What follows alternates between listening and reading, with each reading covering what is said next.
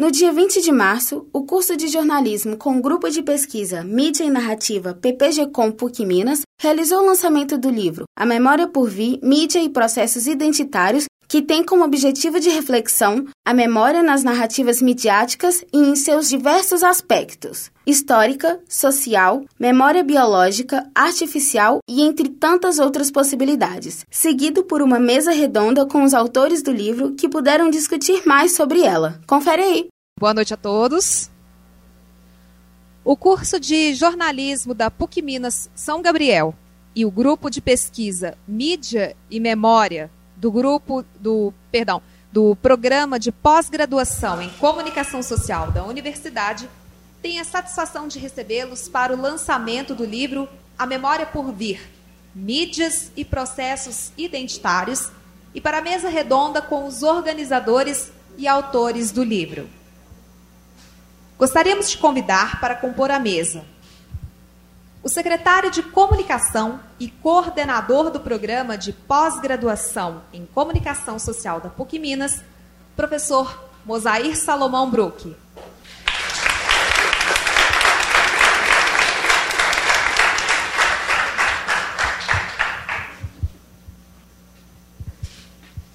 Os professores da Faculdade de Comunicação e Artes, Lúcia Lamunier Sena e José Maria de Moraes.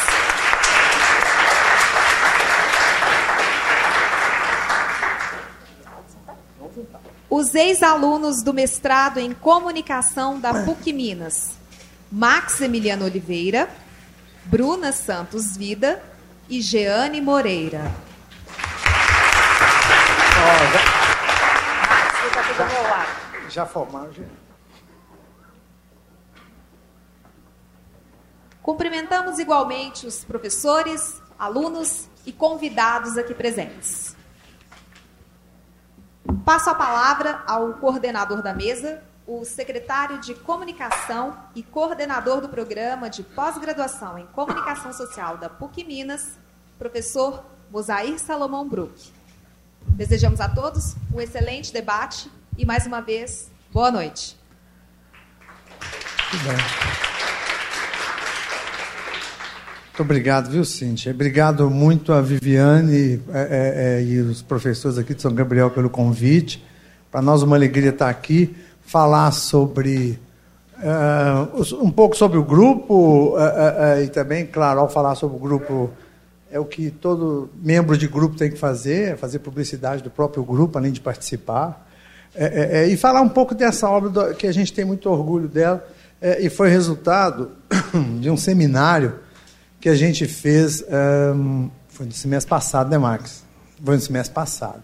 É, é, é, é o Grupo Mídia Memória, ele tem um ano e tal de existência, um ano e meio, um pouco mais talvez, e a gente estuda isso. As, a, os modos de presença uh, da memória na mídia. É, hoje eu e Marcos estavam é, repassando ali rapidamente, né, Marcos, o, o, caminho que o grupo tem percorrido, lembrando que todos aqui são membros do grupo, Bruna, Jeane, Zé Maria, a professora Lúcia, o, o Marcos, é, é, um grupo que está devidamente cadastrado no CNPq, mas isso é o que menos importa. O que mais importa é que a gente tem, a gente está sempre ali flutuando em torno das 20 pessoas, que é um bom tamanho de grupo de pesquisa. Um grupo de pesquisa com 20 pessoas, é, é, é assim, é um negócio é, é, é um somatório muito interessante. E eu, qual é a ideia do grupo de pesquisa? Ele exatamente ele soma, ele articula uh, afinidades, né, interesses que nós temos de pesquisa que passam de um jeito ou outro, nesse caso aqui, pelos modos de presença da memória na, na mídia. Eu sempre, aí dou aqui com, dou um exemplo, eu sempre fui um teórico, assim, um, alguém que buscou estudar a teoria do jornalismo. Não abandonei a teoria do jornalismo, não. Ah, tanto é que a disciplina que eu dei aqui no semestre passado foi essa, juntamente com o professor Mário que está ali. Ah, mas a memória sempre me encantou. E foi por isso que lá no meu doutorado eu fui trabalhar biografias. Mas eu não vim aqui falar sobre a minha trajetória, eu vim falar sobre o grupo. E assim, é, é, nós nos reunimos uma vez por semana, uma vez por mês. É, é a sexta-feira, que é o dia que o, o, mestrado deixa lá livre para que os grupos, porque são vários grupos de pesquisa lá no nosso programa de mestrado, o nosso é um deles, possam se reunir. E aí é um funcionamento muito bacana, porque a gente estabelece lá um, um planejamento de textos e as pessoas fazem relatos sobre os textos, sobre, esses textos, e a gente fica lá discutindo e tal. Mas o percurso que eu mencionei, assim, a gente começou. O nosso primeiro semestre foi para discutir o conceito de memória, para alinhar, sobre isso eu falo daqui a pouquinho. O segundo foi pensar a, a, a memória e a, e a construção de identidades, que também isso é uma das bases da nossa reflexão, como é que a memória é fundamental. Sem memória não há identidade. Ninguém aqui, ninguém. E talvez esse seja um, dos grandes dramas daquelas pessoas que desafortunadamente passam a ter algum problema eh, de natureza neurológica, é, elas perdem, e, ao perder a memória, elas perdem a identidade. Quando a gente perde a memória, a gente perde a identidade. Por isso que a Cleia Bose fala, enraizar-se, ou seja, construir memória, é um direito do ser humano. Né? Ponto. Aí depois, no terceiro semestre, a gente trabalhou a, a, a relação da memória com a temporalidade, que é uma discussão, para nós tem sido muito frutífera, mas muito penosa, no sentido de que exige muito da gente. E agora a gente está discutindo memória e mídia. Esse é o semestre né, da relação uh, memória e mídia. Então, esse é o grupo. Quem se interessar, uh, uh, por favor, tem o e-mail, né, a gente entra em contato. A gente está aí aberto a receber todo mundo e quer mesmo fazer com que o grupo avance, porque, para que vocês entendam, talvez os grupos de pesquisa sejam a coisa mais importante da pós-graduação. É claro que é, ter o projeto, fazer a dissertação, ter orientação, ter as aulas, tudo isso é importante. Mas a essência, a substância da pós-graduação está nos grupos de pesquisa. Por isso que a gente é, defende, trabalha, batalha para que eles funcionem bem. Então, isso, já agradeci a presença aqui. E o que nós combinamos foi o seguinte: é, não dava para trazer todos os autores. Né? A professora Adriana, mesmo aqui de São Gabriel, tem texto no livro, mas o que, que a gente fez assim? Olha, é, é, é pronto, ah, não haveria nem mesa para tanto, é, porque são, são 12 autores no final. Quatro foram os que fizeram palestras e os outros textos são de membros, membros efetivos do. efetivos, assim, membros do grupo, efetivamente. É, é, o que nós combinamos então foi assim: primeiro eu fazer essa apresentação do, do, do que, que é o, o GP MID Memória, um, falar um pouco sobre a, a, a, nossa percepção, que também vai sendo construída e reconstruída permanentemente, é, sobre esse conceito de memória. Que não precisa nem dizer para vocês, assim, é um conceito muito. Ele, ele traz em si uma complexidade. Eu, eu me lembro que as, a nossa primeira reunião, né, Lúcia, foi muito interessante, porque a gente colocou na mesa lá esse objeto, que é memória, e falou, mas o que, que atravessa isso aqui? E aí é muito interessante, assim, porque ele tem, é, é, digamos assim, ele tem muitas saídas e entradas, o conceito de, de memória. É, é agora mesmo nós estamos tendo uma disciplina lá no programa, é, é, que eu trabalho junto nessa disciplina com a professora Silvana Seabra, é, é, é, é, eu estou dando a primeira parte da disciplina para pensar as temporalidades da memória. E ela está trabalhando a segunda parte, que vão ser as materialidades da memória, aquela noção do arquivo. E, assim, eu mesmo estou muito interessado quando chegar essa outra parte.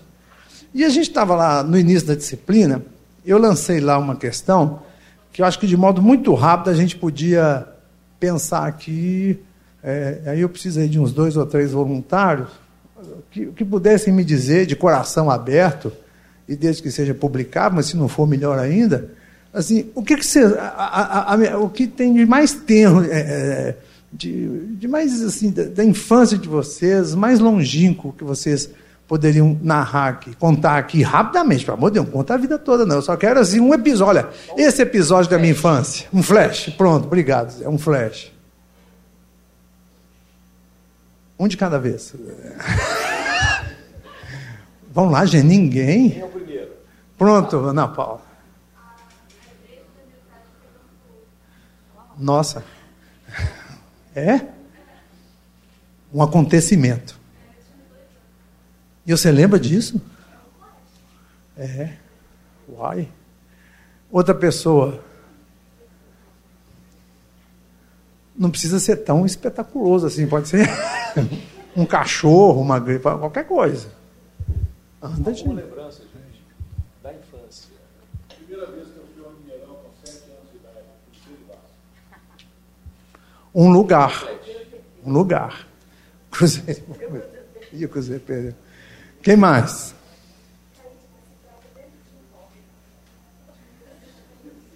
Com quantos anos? Tá vendo? Diga, Viviane.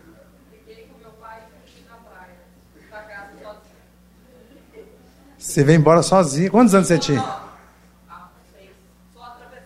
Ah! Fugindo. Achei que você pegou o ônibus né, na rodoviária. Um personagem, que é o pai. E, é, é, é.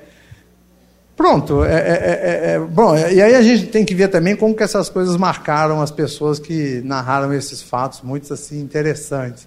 A queda de bicicleta, a igreja pegando fogo, a briga com o pai. Qual, qual outro caso que foi? Caiu no córrego. E aí o pronto, Getúlio, um lugar, um lugar, que é o Mineirão.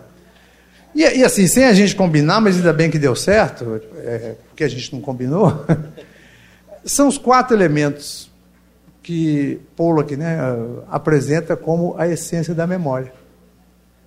Os lugares, os acontecimentos, as personagens e.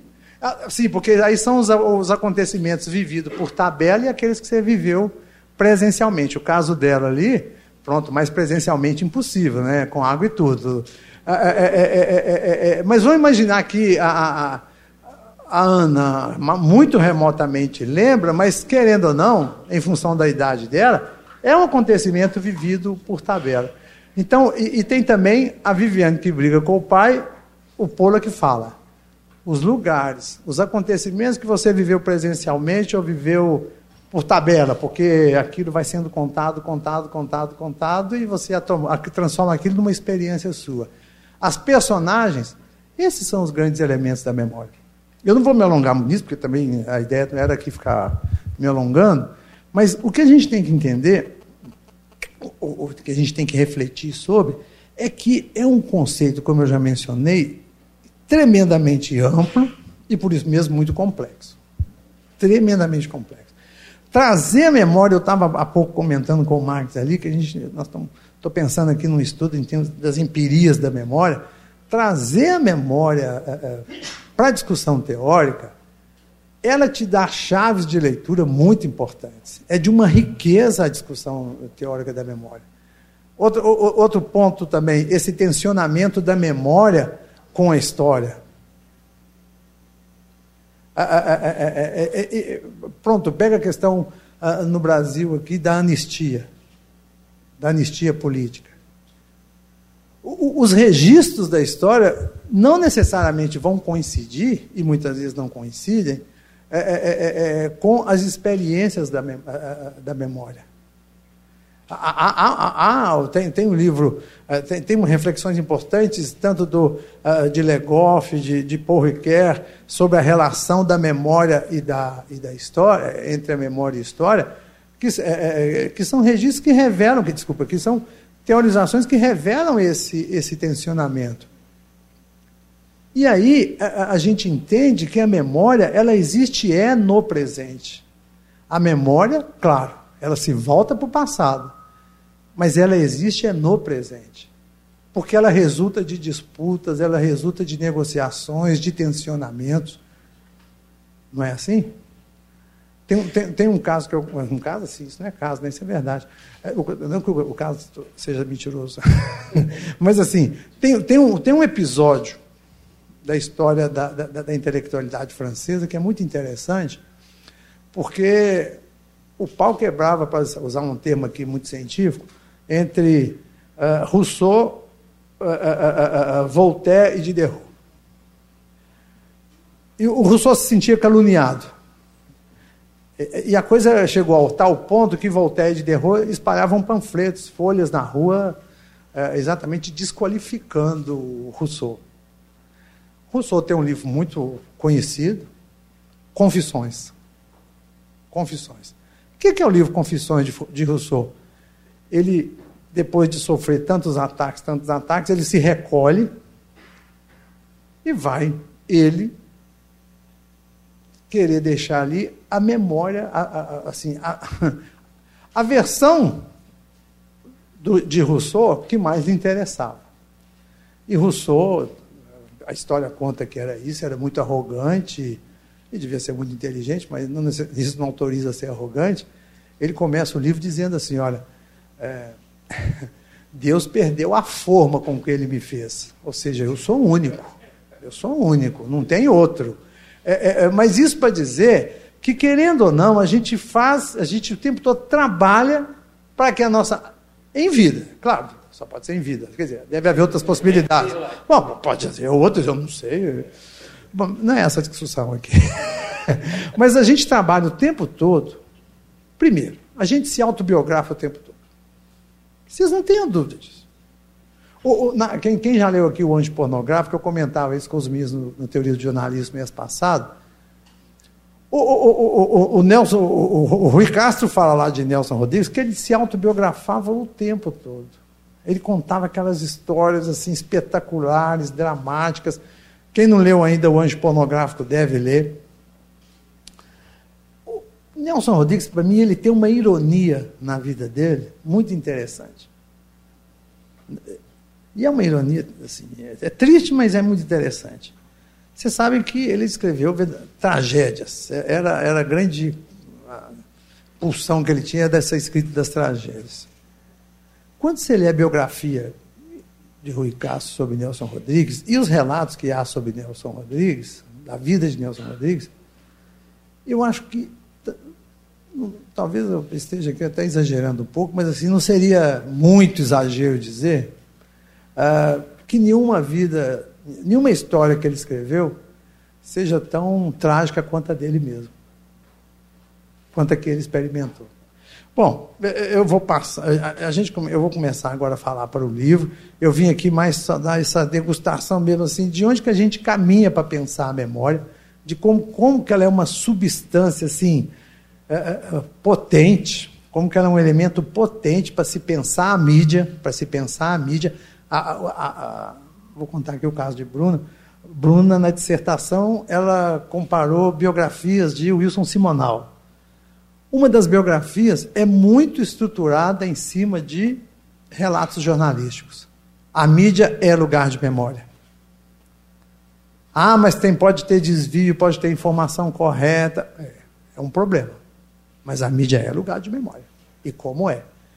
Então, é, é, é, eu encerro aqui essa parte do conceitual da memória, dizendo o seguinte: ela, ela, como ela resulta de negociações, de conflitos, é, eu gosto muito de citar aquele filme da, da Eliane Café, Os Narradores de Javé, é, onde comuni a, a comunidade lá entra em pé de guerra, disputando qual é a verdadeira história heróica, que na verdade nem existia, uh, uh, uh, de Javé. Isso nos dá, no mínimo, assim, como ponto de partida, essa visão de que eu, eu, eu adoro essa frase, sabe? O passado nunca está concluído. O passado nunca está pronto.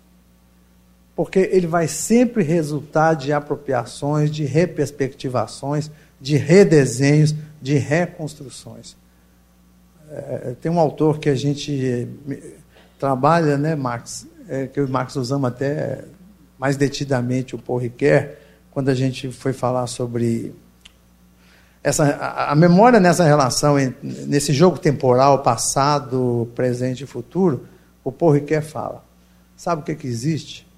É, primeiro, ele tem uma frase muito bonita. A gente vive entrincheirado, muito bonita essa frase, eu gosto muito, entre o passado e a promessa o presente é uma trincheira nesse jogo temporal.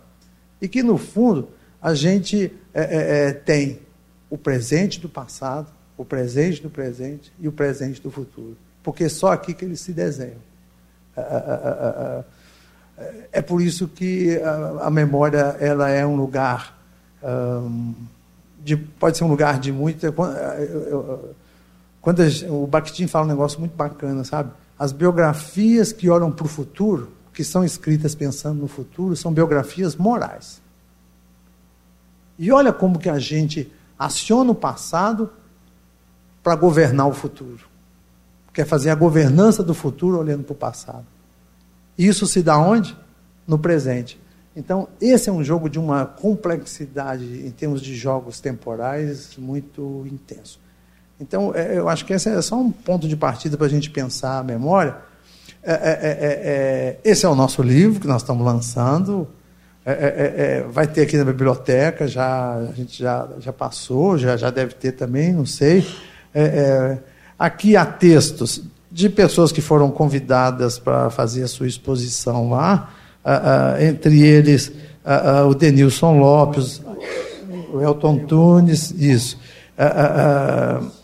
É, é, e o professor Bruno, que é do, do Coração Eucarístico, não sei se ele dá aula aqui, mas, enfim, ele é, ele é muito mais ligado à psicologia. O professor Zé Maria, ele foi explorado duas vezes na confecção desse livro.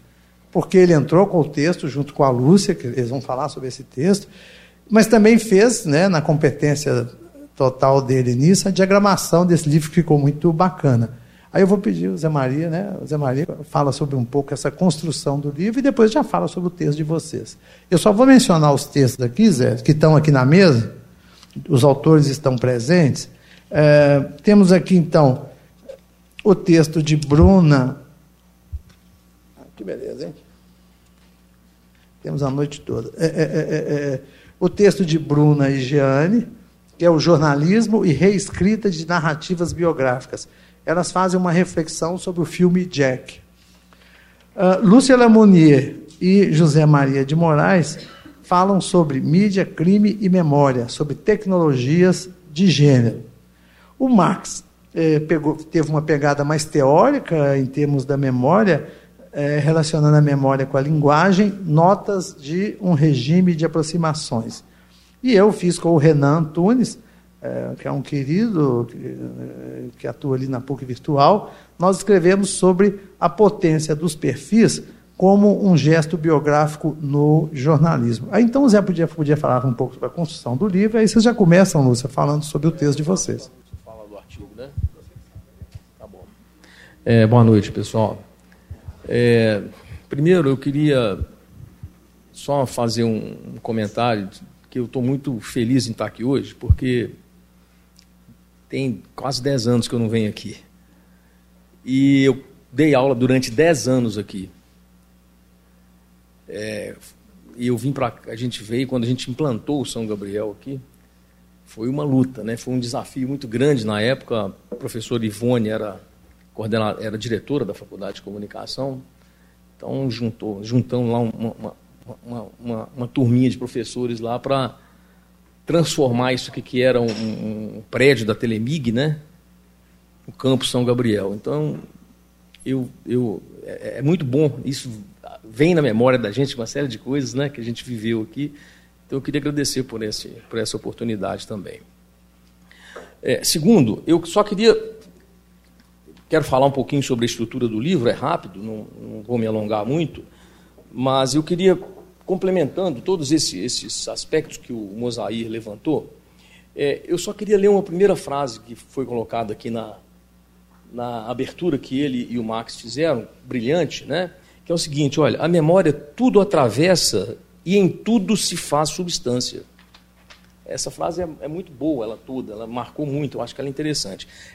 É matéria-prima do passado que modaliza o presente e faz-se fortemente referencial nas expectativas em relação ao porvir. Jogos temporais à parte, a memória é e está. Essência da cultura. Entrelaça-se com a linguagem de modo tão intenso que muitas vezes mal sabemos distinguir entre o presente do passado e o presente do presente. É muito aquilo que a gente estava conversando. Bom, É, o livro A Memória por Vir, ela, ele é o resultado de um seminário que nós fizemos em 2017. É, o, o Mosair colocou para vocês a história do grupo. Né? Nós chegamos num determinado momento do grupo que é, a, a organização de um seminário seria interessante para ajudar a, a, as reflexões que nós, nós havíamos feito durante dois semestres anteriores, já no terceiro semestre de, de pesquisas, de reflexões. Então, nós organizamos o seminário e foram convidados cinco professores: né? o professor Bruno, da PUC Minas, é, o professor Denilson, da UFRJ, o Elton, da Federal, o Heron, da Umesp, em São Paulo, e a Irene da USP, Irene Machado da USP. E o livro ele é resultado deste seminário. Né? Então, o, o, seminário ele foi dividido, ele foi organizado com essas apresentações, com essas palestras desses professores, é, todos eles ligados a PPG-Cons, né? É, programas de pós-graduação, cada um na sua, na sua, em comunicação, na sua, nas suas instituições. É, então, quando nós fizemos o seminário, e a gente já tinha, durante a nossa, a, a, a nossa trajetória, desenvolvendo algumas pesquisas, alguns alunos já estavam com a pesquisa dela bem adiantada lá do doutorado, enfim, cada um trabalhando, cada um do grupo de memória trabalhando na sua na, na, nas suas pesquisas. Né? É, então, nós organizamos o seminário dessa forma. Nós convidamos esses profissionais e depois a produção do grupo foi apresentada também durante o seminário. O Mosai já falou algumas delas. É, e como que nós organizamos o livro? Nós dividimos o livro em duas partes. Na primeira parte, a gente apresenta uns textos resumidos dessas conferências que foram apresentadas pelos convidados. Né? Então, o Bruno, ele falou, ele, é, é, ele investiga, a palestra dele foi sobre as relações entre a memória e as subjetividades, com argumentos que partem do território da filosofia para pensar o problema da memória. Então, cada um trabalhou. O Denils trabalhou ah, em cima de um filme, né? o, o o objeto empírico dele, a festa e os cães, né? Onde ele fez um estudo sobre as imagens e os afetos é, com o que não existe mais. É um, a palestra dele girou em, em torno disso. O Elton trabalhou, buscou aproximar um pouco as noções da memória, temporalidade e a mediatização. É aquilo que a gente estava falando lá. A memória ela, ela passa por vários, né? Ela, é, o Heron mostra para a gente, olha que bacana que foi a, a palestra do Heron. Uh, a partir das, de músicas, ele começa a mostrar para a gente as traduções do samba. Ele é, trabalha desde as origens do samba até versões eletrônicas, já pegando uma visada mais assim teórica na semiologia, na semiótica. Então, assim, é, a memória na música foi extremamente interessante o trabalho que ele, que ele desenvolveu, né? e apresentou para a gente no seminário. E a Irene Machado, na, na sua palestra, ela aborda o conceito de persistência no cinema, considerando o cinema como um campo de transformações históricas e culturais. Então, a primeira parte do livro, nós apresentamos aqui, ó, tem, tem um texto de apresentação que foi feito pelo Mosair e pelo Max. Depois, nós apresentamos é, um resumo dessas cinco palestras que foram é, foram a base do nosso seminário, né? E depois fizemos a segunda parte do livro, onde nós apresentamos é, os artigos dos pesquisadores do grupo. Então, nós tivemos um artigo sobre memória coletiva nas favelas cariocas, que é da professora Lilian Sabac, que trabalha na PUC Rio. Nós tivemos o texto da Bruna e da Giane, que é o jornalismo e a reescrita. E pós a, a Lilian, né? A Lilian, é. é. Pois é. É. A Bruna e a Giane, né? Eu e a Lúcia fizemos um, é, um texto. Na verdade, a Lúcia já tinha começado uma pesquisa, já, aliás, Já tinha terminado uma pesquisa de doutorado. Do FIP, né? E aí depois eu acabei entrando com ela nesse texto. Ela trabalhou uma parte do texto e eu trabalhei a parte mais de imagem, porque eu trabalho na área de imagem, na, hora, na área gráfica, na área de design, né? É, e a Lúcia vai depois explicar um pouquinho. Nós tivemos um artigo sobre memória de uma história, as construções como uma lacuna, que é da Sandra Sato, que ela é mestre pelo PPG-Com da comunicação, né? Mora em Vitória. É, mora lá em Vitória, então ela veio do Espírito Santo para participar, participa do grupo com a gente. Tivemos um texto da professora Adriana Daula aqui, né? Adriana Ferreira, né? Então, um texto da Adriana, que ela fez uma releitura da memória a partir dos processos históricos na fotografia artística contemporânea. Então ela mostra toda a evolução dessa. Né, é... então, assim, é a memória pensada né, em, em, diversos aspectos. Né? Depois tivemos um texto da Clara, que fala sobre. É, são reflexões sobre mimese e memória. E o texto do Max, que fala memória, que o, que o já citou, né? Os dois últimos textos. São o texto do Max, Memória e Linguagem, Notas de um Regime de Aproximações, e o texto que o Mosaíra, o artigo do Mosaíra e do Renan, é, que fala sobre o potencial né, nos, do, do, da biografia, né, dos perfis biográficos. Né? É. Então, o livro ele foi estruturado mostrando esses artigos, né? então ele está aqui à disposição. Aí. Nós, te, nós lançamos ele numa versão impressa, e numa versão digital. Tem, nós temos, não sei se, se já passaram para vocês, né? mas lá no site da FCA. Não, no site do programa. Do programa, né? Do, do programa de pós-graduação tem, todo mundo pode baixar o e-book, né? E tenha uma boa leitura dele. Não é isso? Então eu vou, vou passar para a Lúcia em seguida e depois o Max e as Então, pessoal, boa noite. É, Para falar do, do, meu trabalho, né, então, primeiro, claro, agradecer a parceria que foi com o Zé Maria, porque, sobretudo, num, num campo que ele domina muito e que eu não domino, que é a questão das imagens. Quando nós fizemos o trabalho, uma, um elemento que chamou muito atenção foi exatamente, né, é, vamos dizer, o, o patrimônio que a gente tinha, o patrimônio visual, e que ele fez uma análise super legal. E a, essa discussão, né, mídia, crime, memória, tecnologias de gênero, tem a ver com os estudos que eu faço já desde 2008. Eu pesquiso mercados ilegais e, de maneira específica, o tráfico de drogas.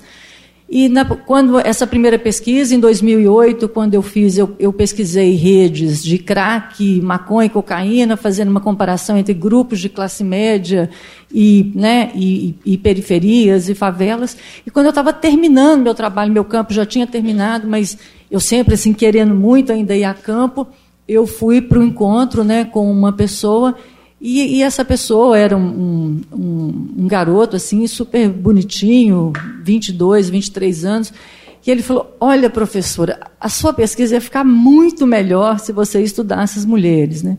E nesse momento meu campo já tinha terminado, era impossível pesquisar as mulheres, e eu falei: Velho, vou guardar aí essa, pode deixar. E aí, bem, terminei essa pesquisa, que era uma pesquisa financiada pelo CNPq, era coordenada pelo professor Flávio Sapori e a Regina Medeiros, lá de Ciências Sociais. Aí terminamos e tal, foi aquela coisa, e eu fiquei com aquilo na cabeça, e então, em 2011, eu fui para o doutorado exatamente para pesquisar mulheres né, no, nesse mercado.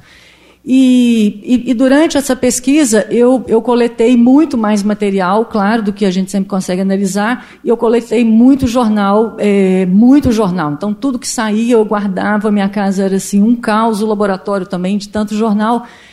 E então, é, eu resolvi, já, né, já, ter, já terminei essa tese, assim, esse projeto já está finalizado, mas as mulheres e as drogas né, viciam muito, né?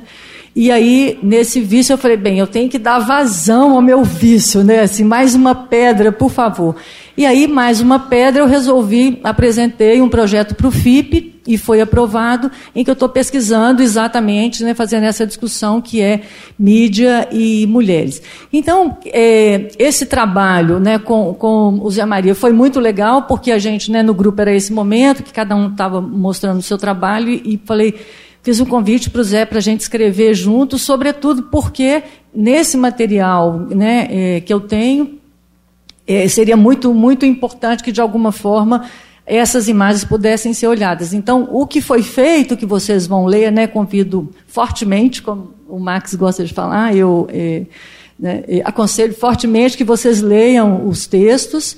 É, e aí tem uma, uma questão, a gente só, na verdade, só indica é, metodologicamente o que está sendo feito. Né? E, quer dizer, o Zé não participa dessa pesquisa comigo, mas nesse momento sim, seria, né, seria para um próximo aí, né, mas a próxima pedra, certamente, né, será, vou queimá-la com o Zé, viu, Zé está super convidado. E, mas aí, então, para falar desse coisa, eu vou ler um, um, pequeno trecho, bem, bem pequeno, do início do artigo, para dizer qual foi a questão que, na verdade, em termos da memória, o que, que, né, o que, que nós articulamos nesse artigo. Em 10 de novembro de 2011, Antônio Francisco Bonfim Lopes, o NEM da Rocinha, foi preso pelo Batalhão de Choque da Polícia Militar do Rio de Janeiro.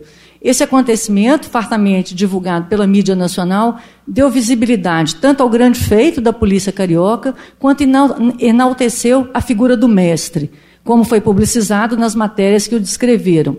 De maneira geral, os destaques versaram sobre o perfil de liderança do NEM entre aspas, né, dos jornais, um dos líderes mais importantes da facção criminosa Amigos dos Amigos, ADA, destacaram sua inteligência e sua capacidade empreendedora e negociadora de conflitos, revelada pelo comando de um mercado nobre, dada a localização do negócio nas proximidades da Zona Sul Carioca, por ter sob seu comando um exército, né, tal qual os jornais, um exército de 200 homens e pelo menos 150 fuzis, e pela vultosa quantia movimentada pelo seu negócio, cerca de 3 milhões por mês, graças à existência de refinarias de cocaína dentro da favela.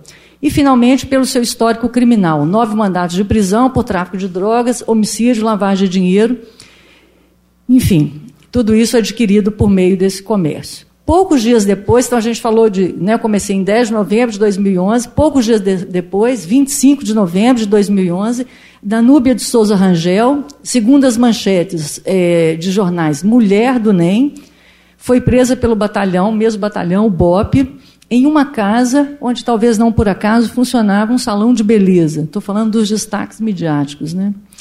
Algumas das dezenas de notícias sobre esse acontecimento trouxeram nos destaques a alcunha xerifa da Rocinha e enquadramentos noticiosos que versavam, versavam sobre o fato de ela ser namorada ou mulher de Nem e, portanto, pela acusação do crime de associação ao tráfico, por ser a viúva negra de dois homens, ambos traficantes que foram assassinados, não por ela, né?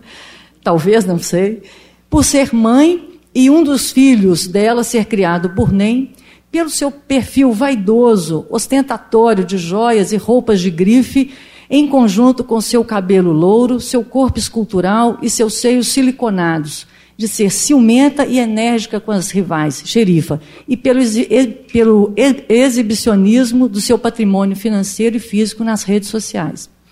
Então, essa, essa, essa essa, esse início né, que eu trago aí, toda essa composição a partir dos jornais, tem a ver com as perguntas é, que, né, que estão aí na minha pesquisa. Assim, a minha pesquisa não é somente sobre Danúbia, no entanto, uma parte dela, né, claro, eu tenho que tratar é, dessa da xerifa, né, sem dúvida. E, mas quero, quero falar assim, que as questões que nos. É, colocamos em termos da memória, deixa eu só achar aqui, porque na hora de achar, é, uma, uma das perguntas assim que eu acho que é muito importante né, para a gente, é, que foi colocado é isso, olha, que, que memória é possível para aqueles... Eu vou ler, depois eu falo, é mais... Está mais bonitinho aqui. Que memória é possível quando aquele que é constituído é, em a ideia é a ideia daqueles que seriam sujeitos sem memórias, aqueles que, a princípio, essa memória que é constituída é uma memória que deve silenciá-los, não é? Então, quer dizer, quando você é um transgressor, é claro, a sua memória deve ser, primeiro, constituída moralmente, isso é, né, é muito visível, então, sobretudo no caso das mulheres, é, isso não acontece só no espaço midiático, também no sistema de justiça, no próprio tráfico de drogas, há uma dimensão que eu lá, na minha tese, eu chamei de funcionalidade moral, né? então acho que é muito importante como é que essa dimensão da moralidade ela é sempre acionada e agora, por exemplo, eu já estou na fase é, final dessa da análise dos jornais, é muito interessante como que o silenciamento, é, em termos morais, ele é sobretudo quando você aciona, primeiramente, a sua condição de gênero, né? então pedindo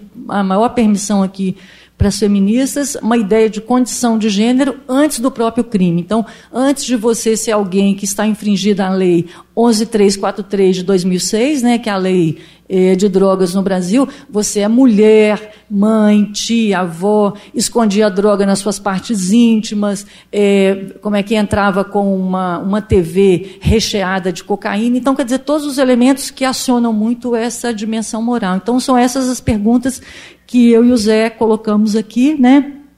Que é isso, assim, que, que memória é, é possível quando aquele que é construído nessa narrativa, escritora de, de uma história, ganha voz a partir dos, dos acontecimentos que devem ser esvaziados do sentido de um fato memorável, e que memória é possível para aqueles cujo silenciamento ou silêncio é construído a partir da visibilidade de si e dos seus atos como essencialmente morais ou imorais. Né? Então, foi essa a proposta. Eu convido a todos para é, se deliciarem com esse texto. E depois, aí ah, também dizer que isso, né, é, além de eu participar do grupo é, do Mosaic, que maravilhosamente me convidou, eu tenho um pequeno grupo de estudos que chama Ilegalidades, que funciona agora toda quinta-feira, é, a partir de meio dia 20, mas não funciona aqui, infelizmente. Mas eu posso fazer uma, né, uma extensão assim do tráfico aqui também. Se tiver um grupo interessado tem em pesquisar isso, é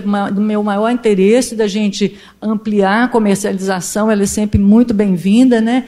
Dizer que nessa pesquisa eu tenho uma aluna, uma aluna bolsista e duas alunas voluntárias, porque também né, no FIP ele, ele dá o mesmo certificado de iniciação científica para o aluno que quer é, participar como voluntário e que, e que é isso, e que é bom, que pesquisar convida a todos, né, sobretudo jornalistas, para que vocês, inclusive, tenham na prática da pesquisa uma oportunidade de questionar a própria prática de vocês, porque essas maluquices todas que eu estou lendo aqui, essa dimensão moral, é feita por jornalistas, não é? E não só, é, vamos dizer, não só os jornalistas, né, quando a gente está falando de homens, a gente está falando de mulheres também.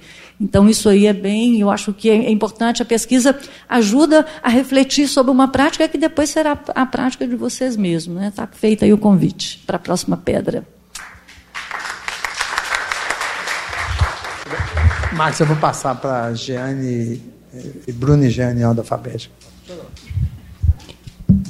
Bom, boa noite, gente. É, sou Giane, né? eu sou mestranda no programa de pós-graduação. Eu escrevi um texto junto com a Bruna, que já é mestre.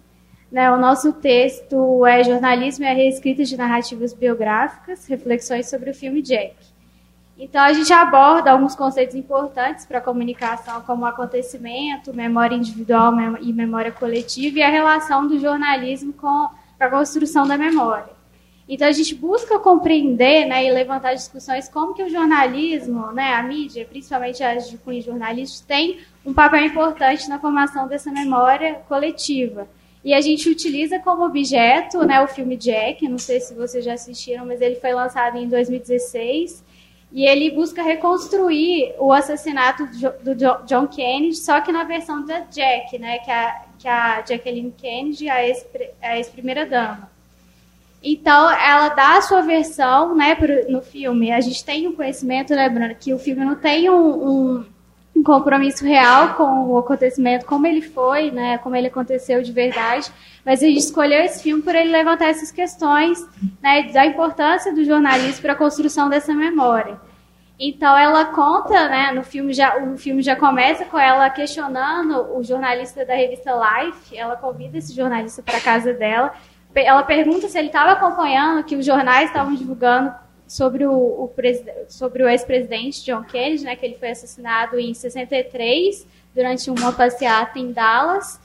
E aí ela, aparentemente indignada com o que os jornalistas estavam divulgando, ela tenta dar a sua versão. Então ela busca né, construir um novo registro, deixar um novo registro sobre o presidente, tentando né, deixar um, mostrar como que o legado que ele deixou foi importante, transformando ele em um herói. Né? E aí ela busca reconstruir tudo isso. E aí no filme, durante o filme, né, ela mostra a, a importância da presença da mídia, ela, ela tenta fazer um um funeral, né, ela inspira, inclusive no funeral do Abraham Lincoln, que ela faz uma pesquisa durante o filme, assim, né, qual, qual presidente que já, já faleceu e que é muito lembrado, ela vê que o Abraham Lincoln, ele continua sendo muito lembrado, então ela busca convidar, né, pres, é, políticos do mundo inteiro, o povo, pra, e, e, a presença da mídia fortemente, fazer um evento aberto. Ela, inclusive, é aconselhada a não fazer esse evento, porque ela também estava correndo risco de morte, porque ele tinha acabado de ser assassinado. Mas ela tenta fazer esse evento grandioso para deixar esse registro e, consequentemente, deixar uma memória, mostrar como que ele foi importante, né? Como que ele foi um presidente importante, tem um legado importante. Então a gente aborda todas essas questões. E a gente também fala, né, Bruna, sobre a questão de como que esse assassinato ele foi importante para a mídia americana. A gente estuda uma, uma estudiosa que é a Barbie Elise, e ela mostra como que esse, esse acontecimento foi importante para a mídia americana, para os jornalistas se consolidarem como, né, como narradores né, do acontecimento. E.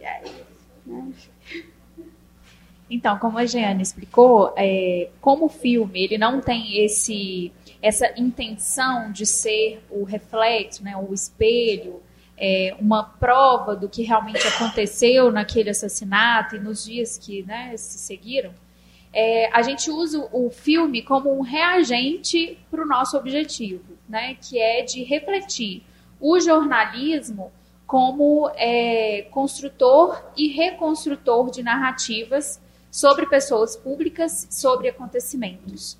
É, no sentido de reconstrução, no sentido de que o jornalismo ele, ele tem um contexto, né? Ele está em uma história, ele está numa sociedade, ele é feito por jornalistas.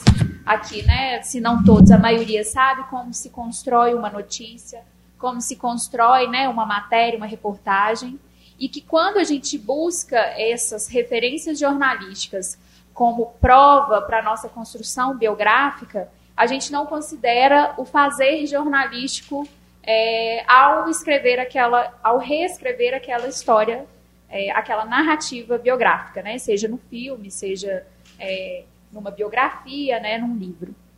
E o objetivo, então, de pegar o filme Jack como um reagente, né? Para esse, para esse pensamento de refletir esse jogo, né? Do jornalismo de refletir sobre é, o jogo do, do, próprio fazer jornalístico, né? na construção da, da identidade dessas pessoas, foi porque é, o John Kennedy né, foi o presidente, e aquele marco, né, a morte de um presidente norte-americano na frente das câmeras, como a Giane citou, foi um marco para o próprio fazer jornalístico.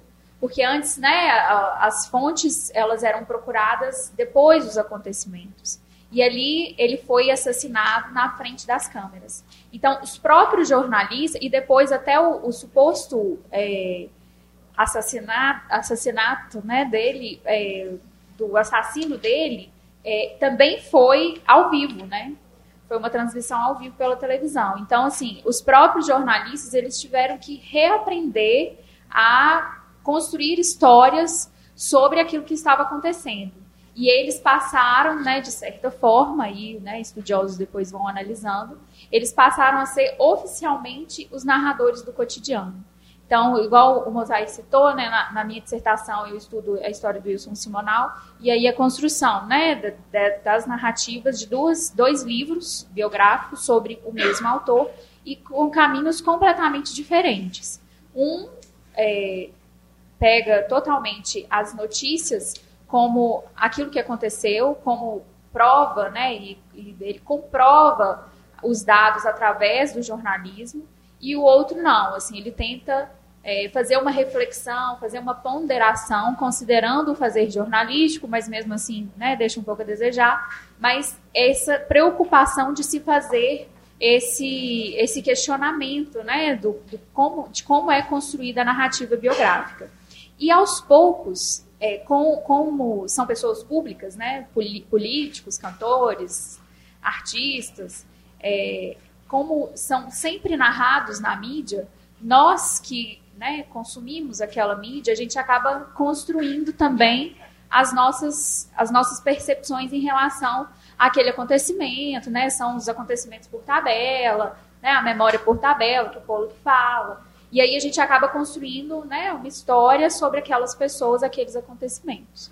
Então, é, no nosso artigo, né, Diana, a gente tenta fazer essa reflexão, né, de trazer esses é, operadores conceituais, né, de memória coletiva, memória individual, memória por tabela, acontecimento, é, para fazer é, essa, né, essa química que dá essa química para a gente refletir sobre o jornalismo, contribuindo para a construção e reconstrução das narrativas biográficas, né, de pessoas ou de acontecimentos de história de um país, por exemplo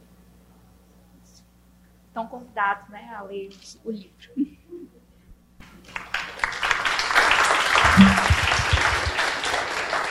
Então, eu vou passar para o Marx, deixa eu pegar o nome certinho do texto aqui, Marx, para fazer a devida.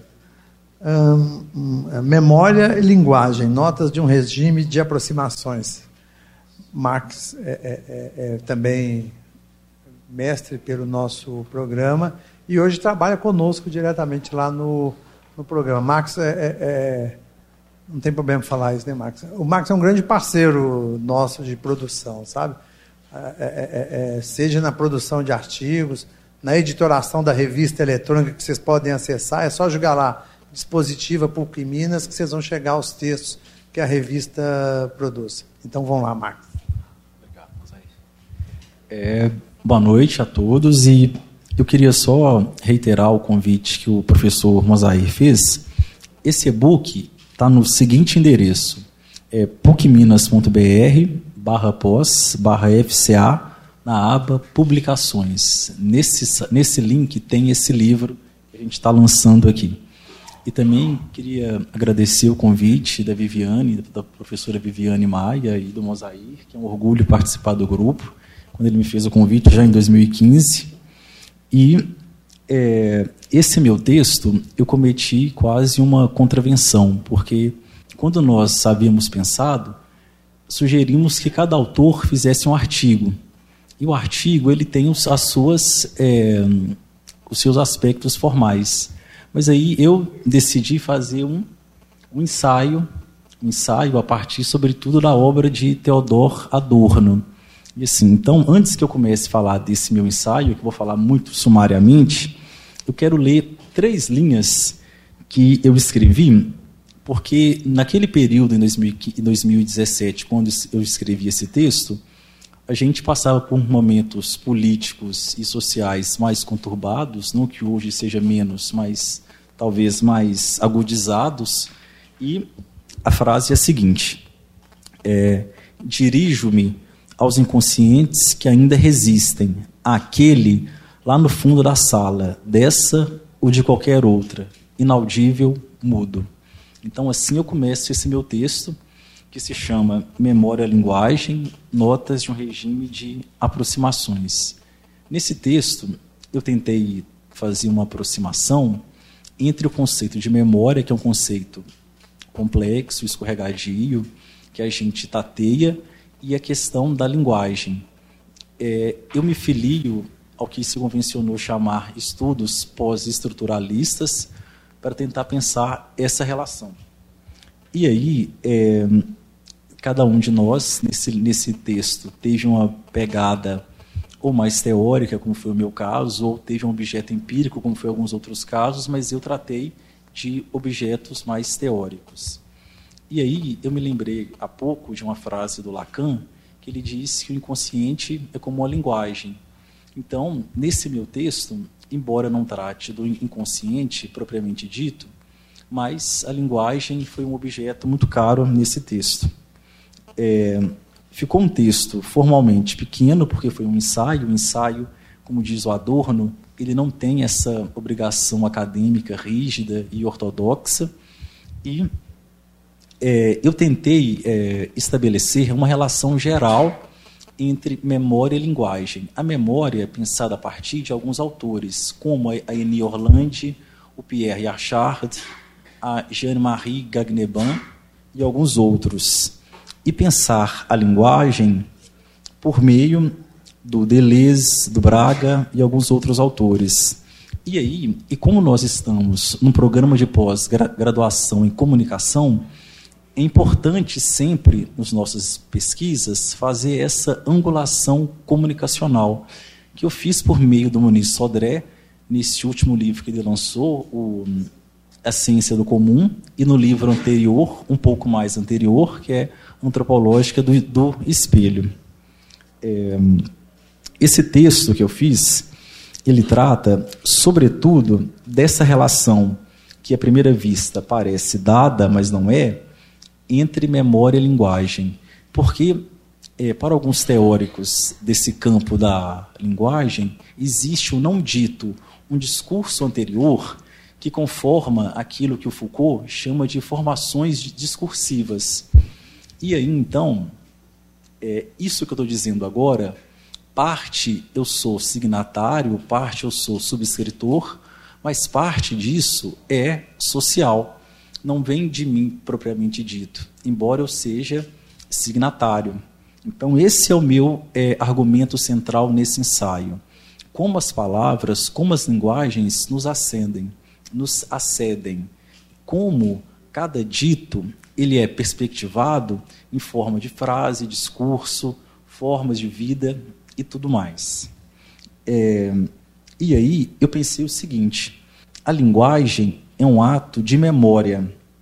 Porque é, nesse texto eu não estava preocupado em pensar a ontologia. O que quer dizer isso? Eu não queria pensar o ser da linguagem, porque o ser da linguagem, ele me parece, eu posso estar errado, mas ele está cada vez, ele não é esse acesso do ser da linguagem é um acesso complexo. Então, ao contrário disso, eu queria pensar formas de interpretação ou modelos de se entender a linguagem.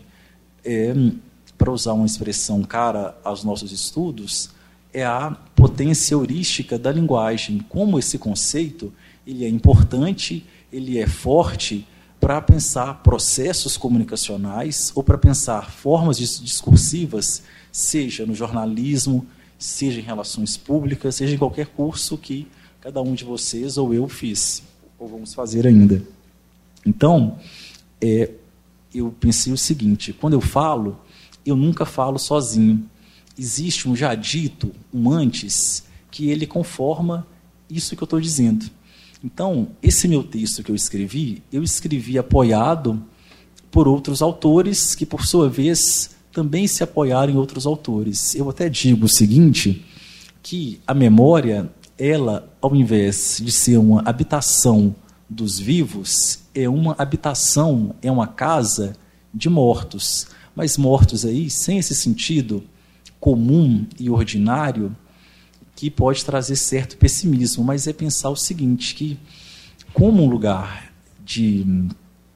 Como a memória é um lugar que, como bem lembrou Mosair, ela está entrincheirada entre uma promessa que a gente não sabe se virá e um passado que já acabou, então, nós temos que pensar é esse ponto, é esse ponto nodal que a gente se debruça hoje, assim, porque no primeiro semestre nós pensamos a relação entre memória, no segundo identidades, no terceiro temporalidades. E agora nesse quarto semestre de 2018, quarto semestre de vida do grupo, a gente pensa especificamente as relações entre memória e linguagem, tentando aproximar tentando perspectivar como esses dois conceitos fortes que nos convocam, como eles são potentes para pensar esses processos que nos interrogam cada vez mais.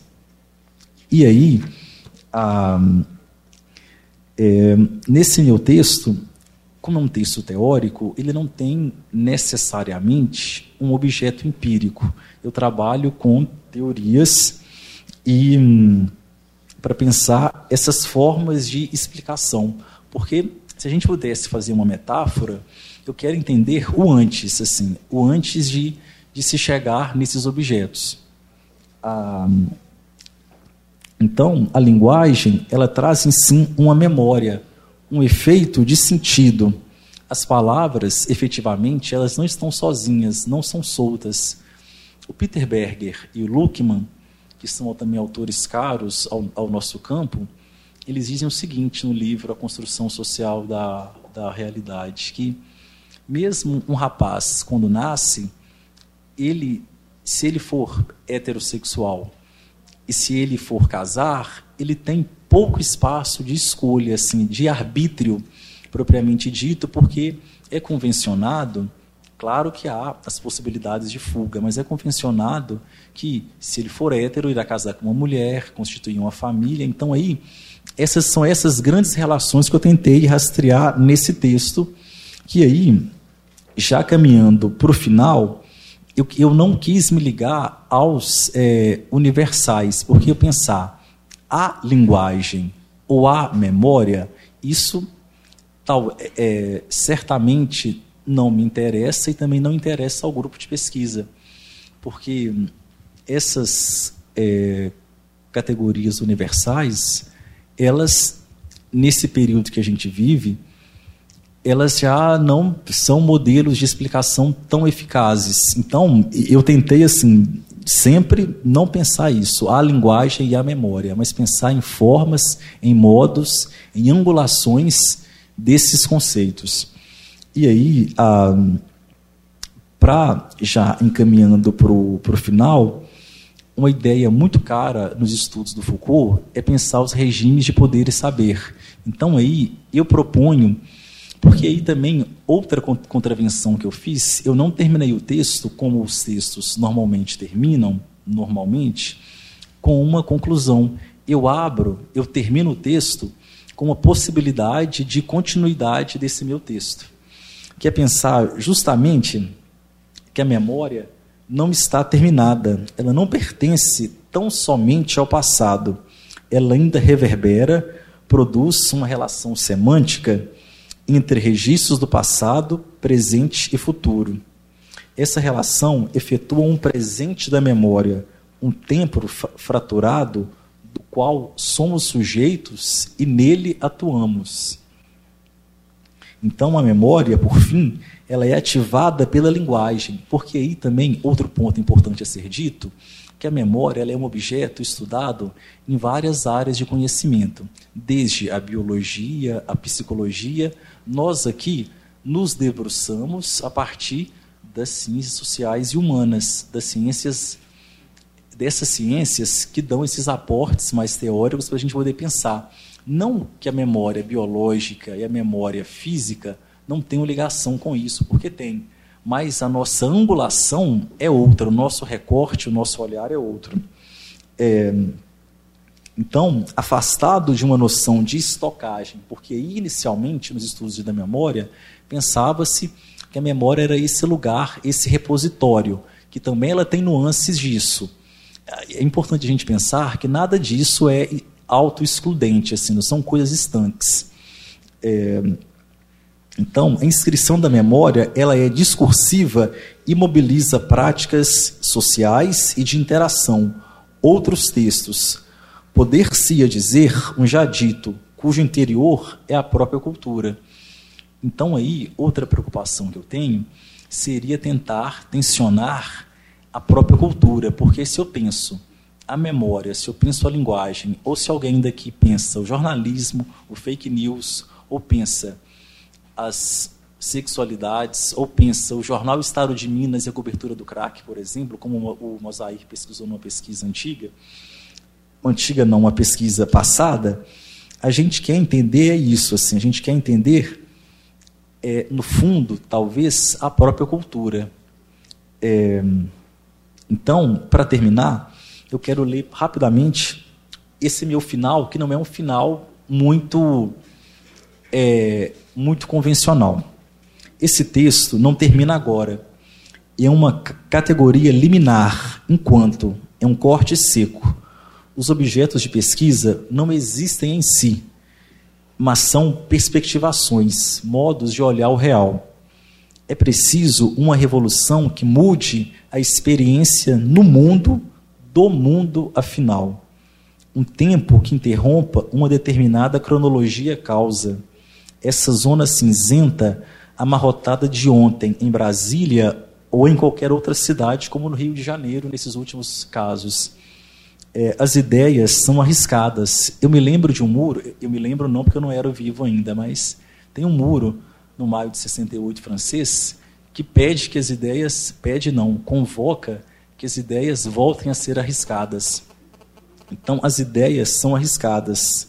Criar outros possíveis, novas rotas que escapem aos mecanismos de captura, dizer não à ordem e ao progresso, restaurar a cidade subjetiva imaginar outros possíveis, uma linguagem ao avesso, produzir impossibilidades.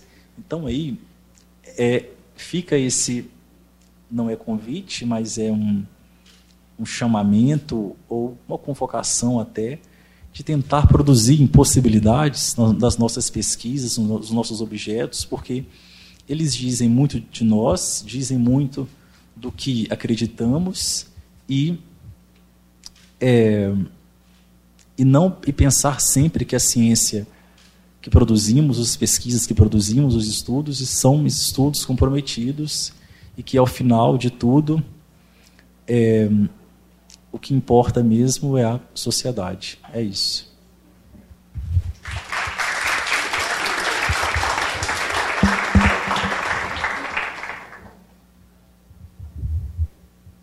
Podemos abrir para abrir para perguntas? Sim. Claro. É?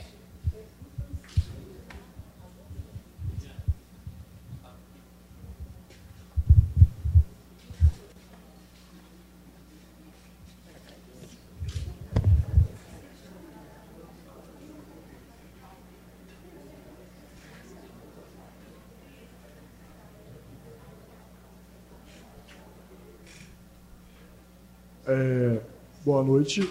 É, queria parabenizar primeiro pela mesa redonda, muito interessante o tema. É, eu quero fazer uma pergunta para Giane e para a Bruna, mas se os outros membros da mesa quiserem responder, por favor, fiquem à vontade.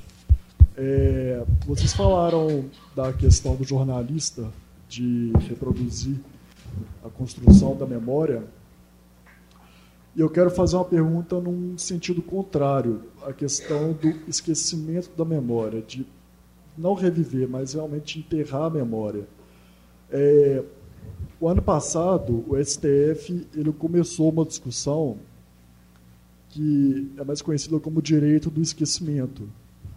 E teve até um caso recente que ele julgou que é, foi um jornalista que veiculou uma matéria falando sobre um membro do partido nazista e que a família dele reside no Brasil. E revivendo essas memórias. E isso aconteceu. É, essa matéria falando sobre esse nazista foi veiculada em 1958. E ele revive, é, trouxe essa matéria para os dias de hoje e citou que é, os descendentes desse nazista moram no Brasil, a família dele mora no Brasil. E aí essa família entrou com um processo no STF pedindo o direito de esquecimento, que eles não queriam reviver aquelas memórias, porque aquilo trazia coisas que não eram benéficas para ele, né? algum tipo de preconceito, algum tipo de retaliação. Só que isso vai de encontro à liberdade de expressão, que a gente tanto fala no meio jornalístico. É, eu queria saber de vocês que estudam essa questão da memória, como que a gente pode entender essa situação e se, nesse caso, dá para abrir uma brecha na questão da memória, de reviver memórias no trabalho jornalístico, por causa da liberdade de expressão, ou se há casos e casos assim. É, Gustavo? Isso. Gustavo, foi ótimo você ter falado isso, porque vamos dizer que o esquecimento e a memória né, são faces da mesma moeda. E o jornalismo, sim, ele trabalha nesses dois, nesses dois lados, né?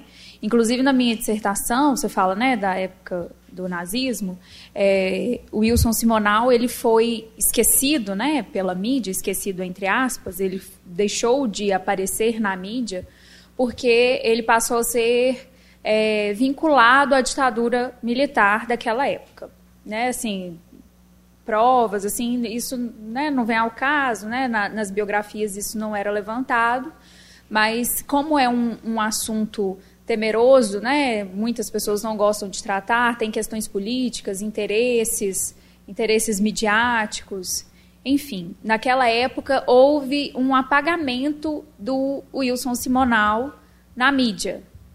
Então, a, a memória e o jornalismo, né, em relação ao esquecimento, ao apagamento de, de, de versões, de personagens, ele sim acontece e você consegue perceber isso ao longo da história da humanidade. E em se tratando de nazismo, eu acredito né, que teriam muitas possibilidades de, de pesquisa e de estudo em relação ao esquecimento. E aí você cita também sobre o direito da família de não é, disso não voltar à tona, né? Relacionando isso ao direito, né? Ao direito à expressão e, e aí volta, na época que eu defendi a, a, a, minha dissertação sobre biografias, na época voltou à tona a discussão sobre se teria que ter o aval, né, a, a o, o, ok né, do biografado, ou no caso, né, se ele for morto, da família do biografado para poder publicar a, isso. É, e isso é uma discussão que não é resolvida. Assim como a memória ela está em constante construção, essa discussão ainda também não tem uma solução. E o esquecimento também não. Assim como a memória, ele é cíclico, né? Então, e como é difícil estudar o esquecimento, o apagamento no jornalismo? Porque quando você vai estudar a memória, a construção da memória através do jornalismo, ela está ali, escrita, né? Você vai escrita, né? Nos vídeos, você vai atrás desses resquícios. E quando tem o apagamento, não. Ainda mais considerando que tem um contexto, né? Que foi construída aquela matéria, que tem uma história por trás daquilo tudo.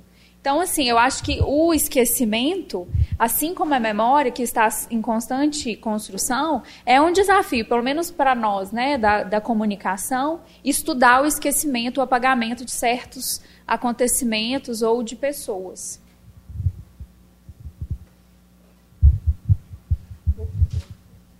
Gustavo, né? É, é, é, eu acho que o caso mais é, que, que não é nem tão recente assim, mas que recentemente aí sim é, tem, chamou atenção lá no STF, é, essa corte, é, é, é, o caso da Aida Cury. A Aida Cury, que foi há, há décadas assassinada de modo muito cruel, mais um episódio triste de feminicídio no Brasil. Uh, anos depois, anos e anos depois, né, eu não sei precisar quanto, mas décadas depois, a, a, a Globo fez tinha aquele programa que eu não lembro o nome, de reconstituição de casos uh, policiais, como é o nome? Linha Direta, pronto, Linha Direta refez aquele caso. E foi quando a família uh, entrou na, na justiça reivindicando o que eu, eu, eu, sei de dois ou três países apenas em que isso é explicitamente mencionado do direito ao, ao esquecimento. A, a família diz que o, a, a, recuperação do caso, né, em, em uma narrativa, uh, num programa tal, significou muito sofrimento. Né? É, é, é, é tem muita polêmica nisso, sabe? É, é, primeiro que eu acho que a questão da liberdade de expressão claro, exercida com responsabilidade, com ética, é, é um ponto para mim inquestionável. O direito maior para mim, se é que a gente pode falar em direito maior, é o direito à liberdade de expressão. Eu acho que tem outros ingredientes, Gustavo, e essa é uma, é uma discussão muito relevante para nós, muito relevante para nós da comunicação. eu, particularmente, me incomoda muito falar em, em direito ao esquecimento. Eu acho que nós temos que discutir, especialmente os jornalistas, é, o dever de lembrar. O dever de lembrar. O, o dever de lembrar é, é, que as mulheres podem falar não. Tem todo o direito de falar não. O dever de lembrar que não é a classe social que vai tornar a vida mais ou menos importante. O, direi, o dever de lembrar, desculpa, o dever de lembrar é, é, é de que nós ainda é, é, é, temos que vergonhosamente conviver com o desrespeito cotidiano aos direitos da mulher. Com a intolerância, com a misoginia e, outras tantas questões de gênero. E, me parece que esse é, é o dever de lembrar. Então, veja, é, é, você fala, ah, mas a família sofreu. É, é, é, é, é eu acho que o STF assim, abriu grupos de estudo para discutir essa questão lá. Eu nem sei se essa questão terminou. Eu acho que terminou recentemente, mas assim, eu nem. Eu, eu tenho uma certa impaciência, com, não, não com a sua pergunta, viu? Mas, com essa discussão, porque eu entendo, há um sofrimento da família, mas eu acho que há questões sociais tão mais importantes aí e aí não estou dizendo que o programa da Globo foi correto ou não foi. Eu, eu, eu, o que eu acho muito complicado é virar assim, olha, não, você não pode lembrar que essa pessoa da minha família foi assassinada porque nós vamos sofrer ao expor isso. tem, tem um caso, esse sim um assassinato que também não foi tão agora, mas a gente pode dizer mais recente, que é o caso Eloá. Aí, me parece que nós não podemos. É, é, é, é o dever de, de, da lembrança aí é, além do que foi o caso Eloá, o que foi a mídia nessa história toda. Nós temos que lembrar isso cotidianamente para que a gente não repita. Porque, olha, é, é, eu, vou ser, eu vou ser aqui assim até um pouco grosseiro, mas pelo menos assim dois ou três apresentadores de programa que dedicaram o seu, o seu programa naqueles dias a, a capitalizar aquela tragédia anuncia, anunciada que foi o caso Elazar, eu falo, olha, aquilo é uma questão de vigilância sanitária aquelas pessoas. Nesse sentido, de que ali estraçalhou-se a ética. Então, é, é, é, é, preciso lembrar o caso Eloá em suas perspectivas do que foi aquele crime, mas também de como que a mídia, por isso que aquele documentário é sensacional, né? Quem matou Eloá? O rapaz puxou o gatilho. Mas quem matou de verdade? Quem transformou aquele moço é, é, é, numa entidade ali com muito poder em determinado momento? Porque toda a mídia direcionou literalmente suas câmeras e microfones. Então, assim, a pergunta é muito boa. Como eu falei, se eu não me engano, entre os países, aí eu posso, eu vou falar que eu tenho certeza. A Espanha ela, é, é, é, ela tenta ter uma previsão de, de natureza legal para isso, mas mesmo assim é muito, é muito polêmico. É muito polêmico. O dever da lembrança do que foi a ditadura na Argentina, o dever da lembrança, como eu falei mais, o, de, o dever de lembrar o que aconteceu na ditadura no Brasil, porque a Bruna fala um negócio que é muito importante. Não é direito ao esquecimento. É um direito ao apagamento. É diferente. A Eclair Boss tem um, um, um, desculpa, né?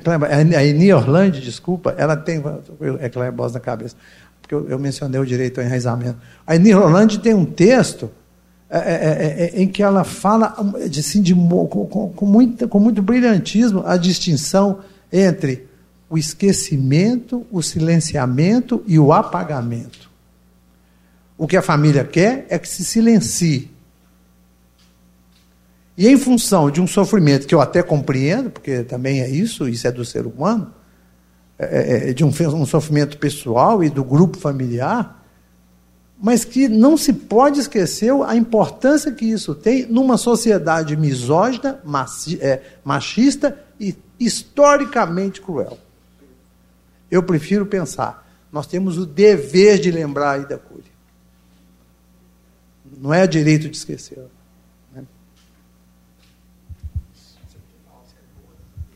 Não, mas a, a, a mais perguntas, mas eu, eu não aguento, vou ter que falar rapidamente.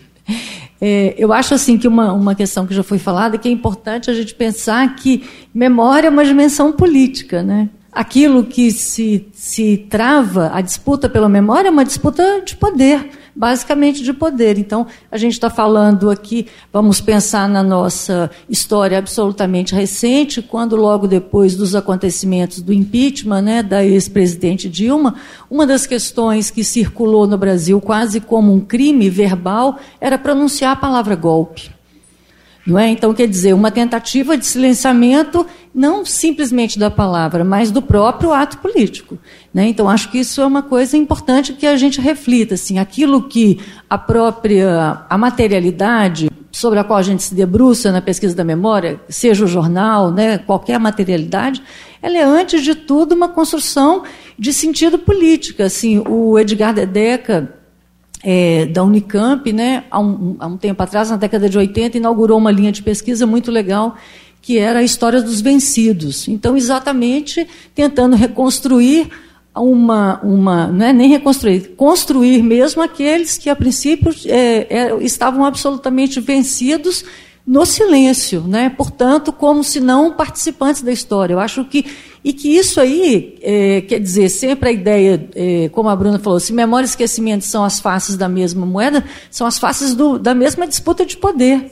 É isso que está, né? Então acho que, que é também entender esse esse ponto de vista.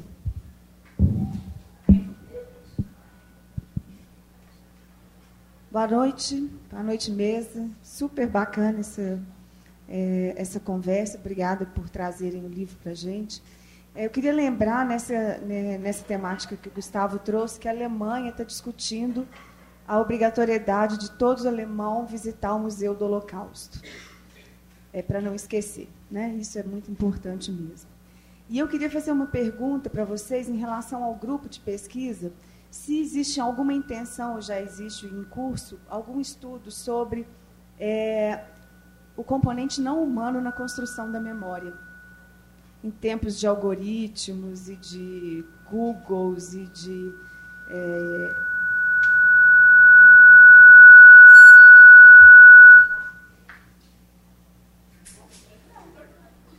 Deve ser por aqui, viu?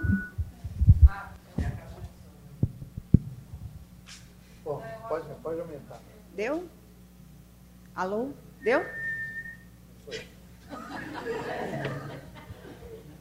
Se existe é, alguma, é, alguma intenção. É o meu, viu, Nelson? Deixa eu desligar esse trem aqui. Como é que desliga? Mas aí como você vai falar? Você quer que eu te silencie, moça? É só esconder. É só esconder. Não pode virar um outro. É o silenciamento da mesa se, se alguém pensa em estudar isso no grupo, porque eu, eu penso que é uma questão interessante, porque se a gente está falando de versões, né, e essa versão dessas, dessas organizações que tem tantas intenções por trás delas, queria que vocês comentassem um pouquinho sobre isso, se for possível. Obrigada.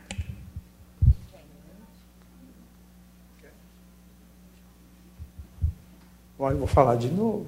Aqui, olha ainda não surgiu como objeto. Acho que já na dissertação dela está numa perspectiva um pouco diferente, que é a questão da, é, é, da, da história interna. Mas é, é, engraçado, surgiu uma questão ontem, lá na aula de memória, na nossa disciplina lá de memória, é, que tem tudo a ver com isso, sabe? Nas redes sociais, como é que fica essa memória? Já que é tudo, fugi, é, é, é tudo tão fugaz, é tudo tão fugidio, né? essas histórias elas ficam 24 horas no ar.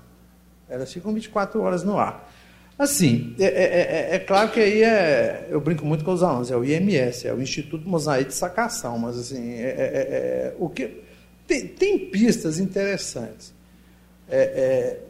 eu não sei ainda, sabe, o, Daniela, e é um bom exercício mesmo da gente pensar o que, que vai ser, como que a rede fica em termos de lugar de construção de memória.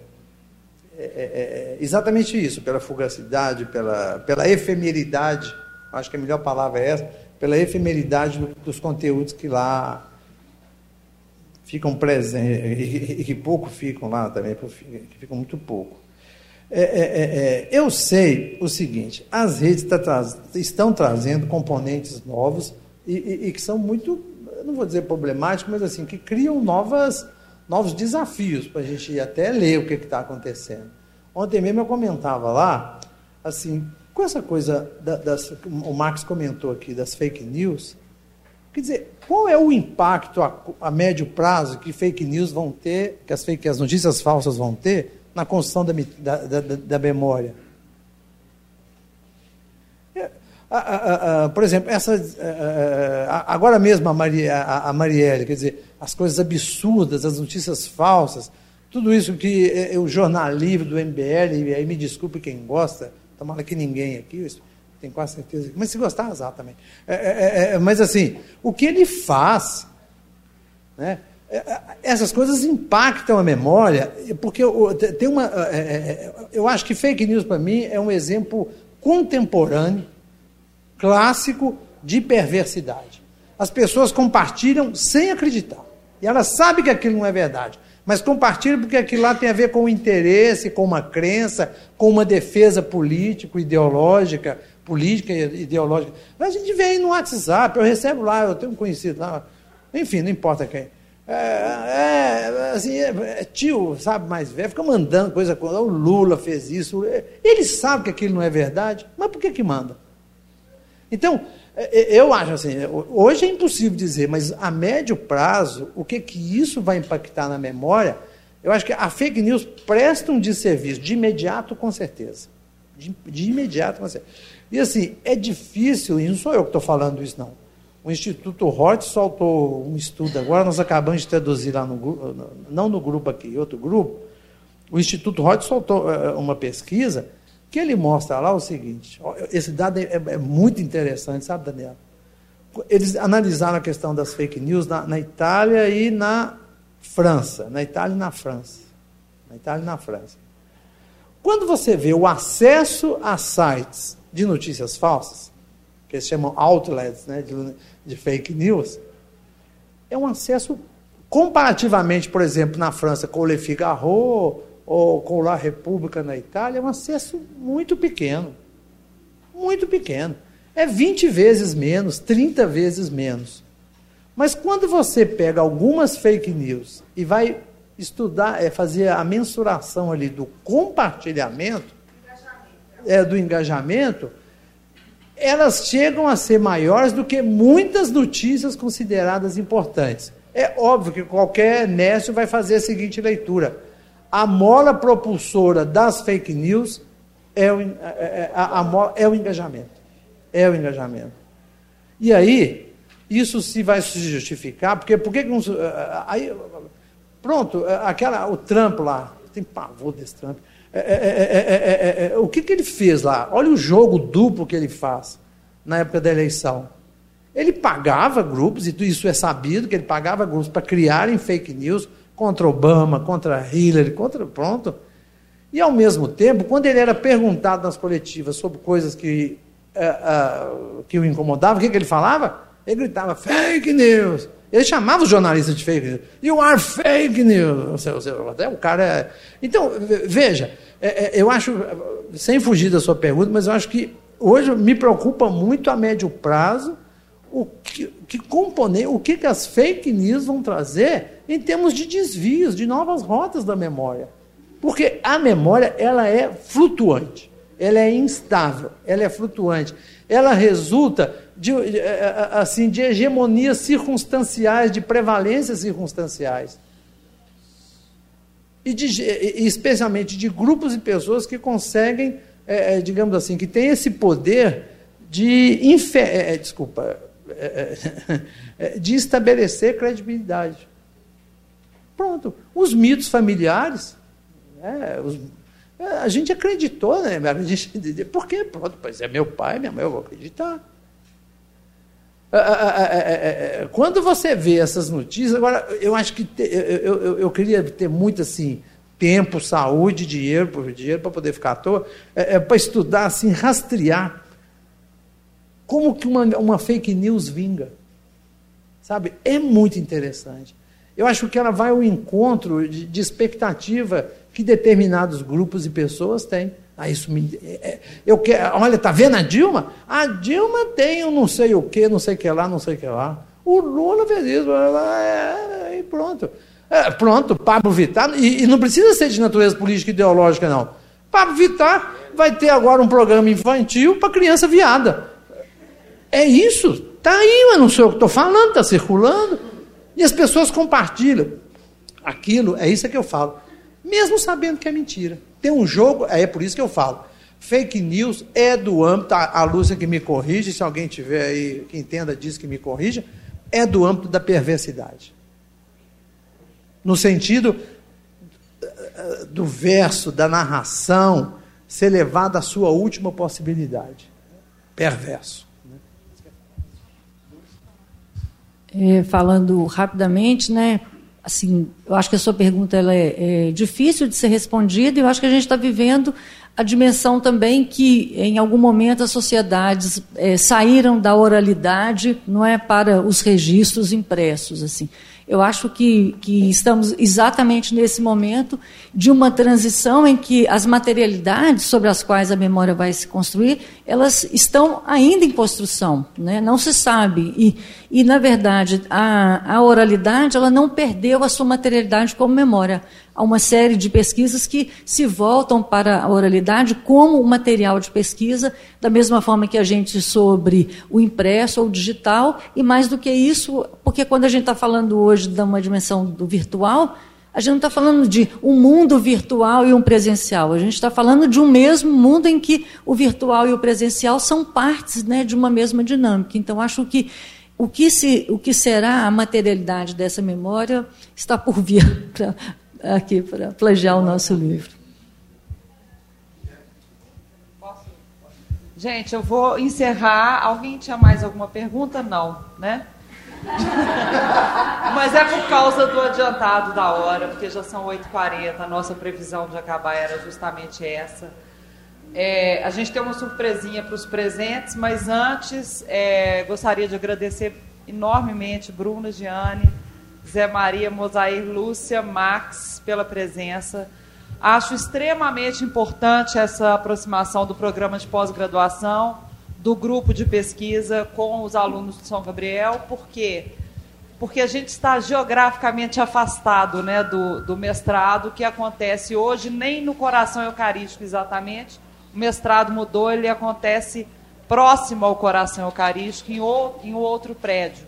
Então, assim, esses momentos eu acho que eles são de extrema importância para aproximar a pesquisa do nosso aluno de graduação, para que vocês vejam assim que esse livro é resultado de projetos e de trabalho que, que é desenvolvido né, no programa e pelo grupo. Vocês estão de parabéns e eu acho que a mesa ela teve uma coisa que foi muito instigante assim, né? Depois das falas aqui eu quis, é, né?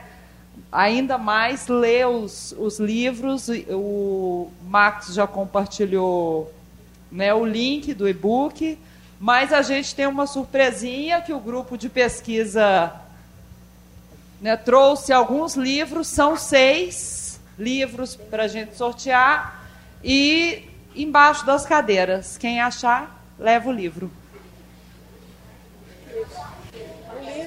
Fake news! Fake news!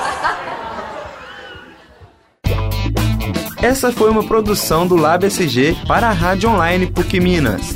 Ouça mais em fca.pucminas.br barra rádio.